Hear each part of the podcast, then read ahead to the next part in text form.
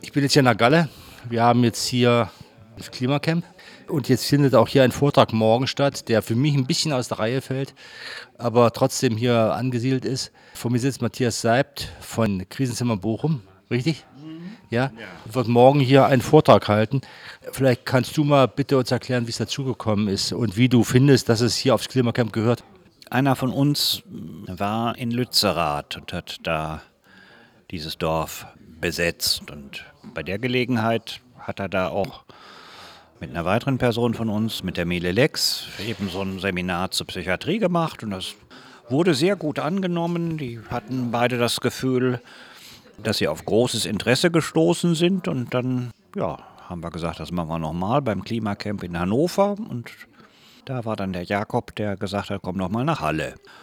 Und morgen werde ich mit der Irene aus Leipzig vom offenen Dialog erstmal so ein bisschen erzählen, warum wir die Psychiatrie nicht so gut finden, warum wir meinen, dass sie nicht hilfreich ist. Und dann werden wir so ein bisschen eben unsere Alternativen vorstellen, die Leipziger und auch die Bochumer. Und in Bochum machen wir schon ziemlich lange so zwei Krisenzimmer. Das ist für Menschen, die nicht in die Psychiatrie wollen. Und da haben wir im Laufe der Jahre einen ganz guten Umgang entwickelt, wie wir eben ohne Diagnosen eben dafür sorgen, dass eben die Leute ihre Krisen besser durchleben. In den letzten Jahren haben wir auch sehr viele Leute ohne Wohnung. Haben wir einen großen Vorteil in Bochum, weil noch viele Wohnungen leer stehen. Also da können wir sehr gut weiterhelfen, wenn die Wohnungslosigkeit das Problem ist. Da haben wir auch schon viele Leute aus anderen Gegenden Deutschlands gehabt, die eben irgendwann eingesehen haben, ich kriege in Berlin oder Frankfurt keine Wohnung. Ich gehe nach Bochum und sehe zu, dass ich da eine kriege. Ja, und das Wesentliche ist eben, wir sind in Bochum alle selber Psychiatrie erfahren und diese Krisenzimmerarbeit, da hat also niemand so eine richtige Stelle. So, das höchste der Gefühle ist so ein Minijob.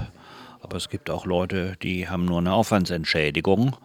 Und das verteilt sich dann eben auch auf viele Schultern, wenn wir uns da um jemanden kümmern, dem es nicht gut geht. Und das ist eben eins unserer Geheimnisse eben.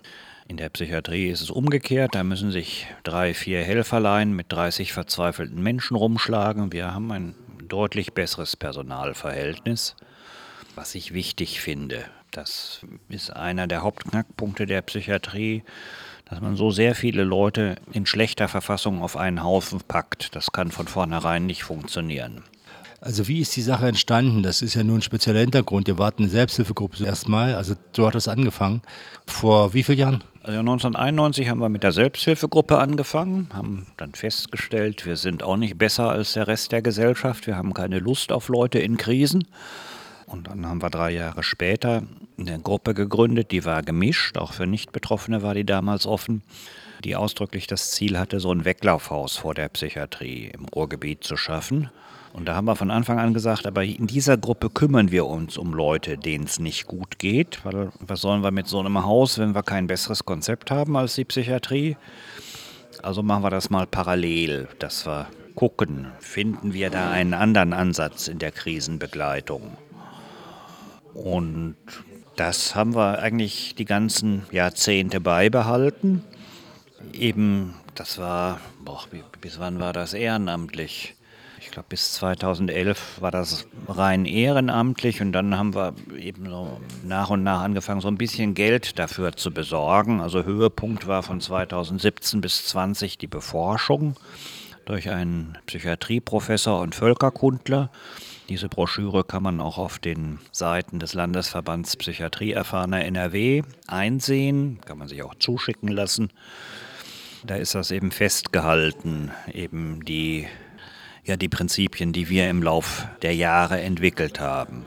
Eins die Prinzipien sage ich jetzt mal eben, das lautet, jede Situation schafft ihre eigenen Regeln. Es ist völlig sinnlos, eben unverrückbare Regeln zu haben, weil die Menschen sind unterschiedlich. So, ganz simples Beispiel. Natürlich haben wir Alkoholverbot in unseren Krisenzimmern und überhaupt auf der ganzen Etage. Das sind 200 Quadratmeter. Wenn aber jemand alkoholabhängig ist, was soll der denn dann machen? Nicht? dann muss der eben in gesitteter Weise eben diese Sucht bedienen, sonst kann der gar nicht funktionieren, sonst sind diese Krisenzimmer für ihn nicht durchgängig so, nicht? Also das simples Beispiel für die Regelflexibilität. Nicht? Also jeder Mensch ist anders und eben wenn man den Anspruch hat, ich will diesem Menschen gerecht werden, dann muss ich meine Regeln auch diesem Menschen anpassen. Natürlich muss dieser Mensch sich auch unseren Regeln anpassen. Zum Beispiel sexuelle Belästigung können wir nicht tolerieren, ist naheliegend. Andere Gewalttätigkeiten können wir nicht tolerieren, klar. Also insofern muss auch von den Leuten in der Krise eine gewisse Anpassungsleistung erfolgen, aber auch eben von den begleitenden Leuten muss geguckt werden, was ist da los und wie stellen wir uns darauf ein, dass das eben eine erfolgreiche Zusammenarbeit wird. So, nicht? Also wenn man scheitert, scheitert man gemeinsam. Wenn man Erfolg hat, hat man auch gemeinsam Erfolg. So, nicht? wenn ich eben zum Beispiel von einem Menschen sage, der ist nicht absprachefähig, das ist nur ein Teil der Wahrheit. Eben der andere Teil der Wahrheit ist, mir ist nichts eingefallen, was ich dem anbieten könnte, dass es zu einer Absprache kommt. Also das muss man als Helfer dann auch ehrlich sagen. Ich habe hier nichts zu helfen nicht der andere ist zu krank, sondern ich bin auch ein Stück weit nicht fähig. Also anfangs, wie gesagt, ehrenamtlich alles. Es war eben so die Neugier, eben, was kann man anders machen? Also ich, ich denke weiter, dass eben, wenn man bessere Erfolge erzielen will, ist eben wichtig eine kleine Zahl von Menschen, um die man sich kümmert und ein sehr individuelles Eingehen auf diese Menschen. So. Und das wäre eben auch wünschenswert, wenn unsere Gesellschaft weniger expertengläubig wäre, was so seelische und soziale Probleme angeht. Wenn Verwandte, Freunde, Nachbarn sagen würden, das ist jetzt auch unser Problem, dass es diesem Menschen schlecht geht. Dadurch, dass das alles Richtung Psychiatrie oder Psychotherapie delegiert wird, wird es eben auch rausgenommen aus dieser Gesellschaft. Und damit würde ich auch sagen, wird das eben auch unlösbar, weil es muss ja im Alltag gelöst werden und nicht in irgendeinem therapeutischen Setting. Wobei ich auch feststelle, dass also die Leute in dieser Gesellschaft diesen Problemthemen völlig ratlos gegenüber schon blind. Es kommt in ihrem Weltbild gar nicht vor, dass jemand Probleme hat, seelische Probleme. Das gibt es für manche Leute gar nicht. Die können es dann nur sozusagen wegdelegieren oder rausräumen oder aus dem Blick werfen und so. Also ich frage mich, wie das in einer Familie funktionieren soll, die dafür gar keinen Blick hat. Ich denke, das gibt es zur Genüge, dass Leute dafür gar keinen Sinn haben. Aber das ist vor allen Dingen ein mitteleuropäisches, vielleicht sogar auch ein deutsches Problem. Also ich habe in Wanne-Eickel in einem Block gelebt, wo sehr viele Ausländer waren. Ein Mann, der schrie ganz fürchterlich. Nicht immer, aber sehr oft. Und einige haben gesagt, nun halt mal endlich die Schnauze, es nervt. Und andere haben versucht, sich um den zu kümmern. Aber niemand kam auf die Idee, Polizei oder Krankenwagen zu rufen. Nicht? Eben, die kamen gar nicht auf die Idee, dass es nicht ihr Problem sein könnte. So. Und in dem Moment, wo man sagt, das ist nicht unser Problem, da soll sich irgendein Fachmensch drum kümmern, grenzt man diesen Menschen aus. Das ist per se schon mal nicht nett.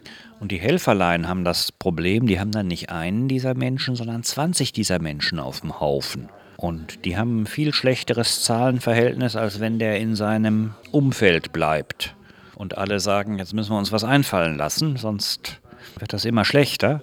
Diese Helferlein haben allein vom Zahlenverhältnis her keine Chance. Und wenn die ehrlich wären, würden die das auch sagen. Die sind leider nicht ehrlich. Sie geben dafür Unmengen von Psychopharmaka, womit man auch keine Probleme lösen kann, sondern nur überdecken und übertünchen. Probleme kann man nur lösen, indem man darüber spricht, darüber nachdenkt. Und wenn man Glück hat, löst man das Problem oder macht es kleiner. Wobei, nochmal zum Helferlein, ich mir vorstellen kann, dass so ein Helferlein auch mal ganz hilfreich sein kann, wenn der irgendwo hinkommt, wo eben jemand schreit und die anderen wissen nicht, wie sie damit umgehen sollen, möchten sich aber kümmern wenn da jemand kommt und da hat so ein gewisses Know-how und kann er sagen, ja Leute, das könnte das und das sein, so und so, so kommt das her und so weiter.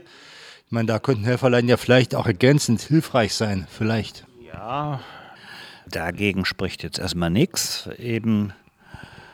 Aber es muss eben klar sein, dass im Regelfall der Mensch in der Umgebung, in der er ist, Familie, Nachbarschaft, Arbeitsplatz, zu einem anderen Verhalten finden muss oder die anderen müssen zu einem anderen Verhalten gegenüber diesem Menschen finden. Anders kann man das Problem nicht lösen. Also ich bin von den Ergebnissen dieses Psychiatriesystems nicht sonderlich überzeugt. Eben, wir geben da sehr viel Geld rein und jedes Jahr steht in den Zeitungen, es gäbe mehr psychisch Kranke. Das kann ich nicht als Erfolg ansehen. Wie sind denn eure Arbeit in Bochum, so die Erfahrungen? Kann man da mal so ein, es gab ja Erforschung, kann man so mal ein Fazit ziehen aus diesen vielen Jahren Arbeit? Wieso die Prognosen für Leute sind, mit die ihr so zu tun hattet? Ja, ein Fazit ist, je früher man einen anderen Weg geht, eben umso höhere Wahrscheinlichkeit hat es, dass der funktioniert. Wenn ich eben 15 oder 20 Jahre lang irgendwas verkehrt gemacht habe, wird es unwahrscheinlicher, dass ich noch lerne, wie es richtig geht. Eben auch Fehler verfestigen sich. Das ist eine Erkenntnis. Zweite Erkenntnis ist eben, ohne den Willen der Person, die das Problem hat, das Problem zu lösen, ist man als Helfer machtlos. Und das sollte man dann auch ehrlich sagen und sagen, okay, du willst so weiterleben, das darfst du, es ist dein Leben. Aber eben ich stecke da keine Zeit und Kraft rein, dir einen Weg nahezulegen, den du eh nicht gehen möchtest. So. Also das ist ja das Problem, dass die Psychiatrie also auch Zwang anwendet und damit auch grässlich scheitert. Eben, es ist ja nicht so, dass dieser Zwang erfolgreich wäre. Also entweder ich selber komme auf die Idee und sage, Mensch, so wie ich mich verhalte, das ist doch nicht gut. Alle denken, ich bin psychisch krank, eben, ich habe keinen Job, ich habe keine Freunde, vielleicht mache ich mal was anders. Und wenn dieser Groschen nicht fehlt, dann können da zehn Leute mit den besten Absichten um diesen Menschen rumstehen. Und das gilt es zu respektieren. Eben auch der psychisch Kranke ist ein Individuum, das seine Entscheidungen trifft. Und diese Entscheidungen müssen mir als Außenstehender nicht unbedingt gefallen. So. Aber ich muss die respektieren, sonst nehme ich den Menschen nicht ernst und sonst mache ich mich selber zur Witzfigur, dass ich da jemandem was nahelege, was er ja gar nicht haben will. Kannst du so nach den vielen Jahren Arbeit, die ihr da gehabt habt, schon mal so, so eine Art, wie hoch der Hilfegrad ist, den ihr leisten könnt? Also wie effizient ist eure Arbeit bei der Bewältigung psychischer Störungen im Vergleich zum Beispiel zur Psychiatrie? Kann man das etwas so sagen? Das kann man nicht, ich finde, man kann das nicht vergleichen. So. Also ich glaube, dass eben, wenn man ernsthaft Selbsthilfe betreibt, das eine hocheffiziente Sache ist. Man redet mit Leuten, die dasselbe Problem haben. Das hat sich ja im Bereich Sucht als ganz toll herausgestellt. Also die anonymen Alkoholiker oder auch der Kreuzbund und was es alles gibt, nicht? die haben ja relativ gute Erfolge. Einfach weil eben trockene Süchtige eben Leuten, die das Problem noch in akuterer Form haben, an ihren Erfahrungen teilhaben lassen. Und ich glaube, dass das eben auch bei Körperkrankheiten und auch bei seelischen und sozialen Störungen ein sehr guter Weg ist. Da könnte in Bochum viele Leute nennen, die von diesem Weg enorm profitiert haben. Die Leute, die nur die Krisenzimmer benutzt haben, das sind eben sehr unterschiedliche Erfolge. Nicht? Es gibt eben Leute, die sagen, ja, das war es, eben so gehe ich jetzt demnächst auch mit mir um. Aber es gibt eben auch viele Leute, die eben selbst nach einem erfolgreichen Krisenzimmeraufenthalt wieder in ihre alten Routinen zurückfallen. Wenn ich zehn Psychiatrieaufenthalte hatte, dann ist es sehr wahrscheinlich, dass es so weiterlaufen wird, weil eben ich habe diese Routinen in mir drin und ich, ich kann nur sagen, wenn da jemand ist, der einen eisernen Willen hat, dann haben wir auch super Erfolge erzählt, erzielt, auch nach 20 Jahren Heimaufenthalt. Kann ich von zwei Leuten berichten, dass die dann Jahre bzw. Jahrzehnte lang in der eigenen Wohnung funktioniert haben. Aber dieser Punkt, ich will aus meinem Leben noch mehr rausholen, als da bisher war, der ist eben essentiell. Eben so, das haben ja auch Psychiatrieprofis, also Leute aus dem System bestätigt, dass das eben ein relativ wichtiger Faktor ist. Der Wille des Menschen. Also ich habe da eine Anekdote erlebt, da erzählte mir eine Stimmenhörerin, wie sie in fünf Jahren 50 Mal in der Psychiatrie war. Und ich sagte zu ihr, Mensch, wie fürchterlich. Wie hast du denn geschafft, dass das aufhörte? Da sagte Hannelore, ich wollte das nicht mehr. Wie ist sie mit ihren Stimmen umgegangen? Ja, die hat dann einen Weg gefunden, wie sie eben diese Stimmen besser handeln konnte. Aber nach ihrer Selbstaussage und auch nach meiner Erfahrung war so der wesentliche Faktor, dass sie sagte, ich will dieses Leben nicht. Das war bei mir auch der wesentliche Faktor. Ich wollte nicht lebenslang ein psychisch Kranker sein. Das war ja das Angebot, das man mir da mit 17 Jahren machte. Und ich sagte, das ist aber ein Scheißangebot. Ich finde das nicht so attraktiv. Also das ist ja das, was sie den Leuten anbieten. Du kannst jetzt hier als psychisch Kranker weitermachen. Und das ist eben ungefähr so attraktiv, nicht ganz so schlimm, aber es geht so in die Richtung, als wenn mir der Arzt sagt, ja, Sie werden an diesem Krebs sterben das ist nichts, was man haben möchte. So. Nicht? Also, wenn ich ein seelisches Problem habe, möchte ich hören, ja, und das können wir lösen. Eben, aber ich kann das nicht lösen, auf die Idee komme ich auch selber. Da brauche ich keinen Arzt zu und keinen Psychologen. Höchstens als Berater, wenn man mit dem mal reden kann, weil der über manche Sachen einen besseren Überblick hat. Ja, wenn er das hat, dann ist das wunderbar. So. Ich mache ja jetzt selber seit 24 Jahren Beratung und wie viele Leute habe ich da getroffen, die seit Jahrzehnten Therapie machen, ohne dass sie vorankommen? Natürlich kann eine Psychotherapie erfolgreich sein, aber als jemand, der Krankenversicherungsbeiträge zahlt, würde ich mir wünschen, es wäre etwas häufiger, als ich das so erlebe.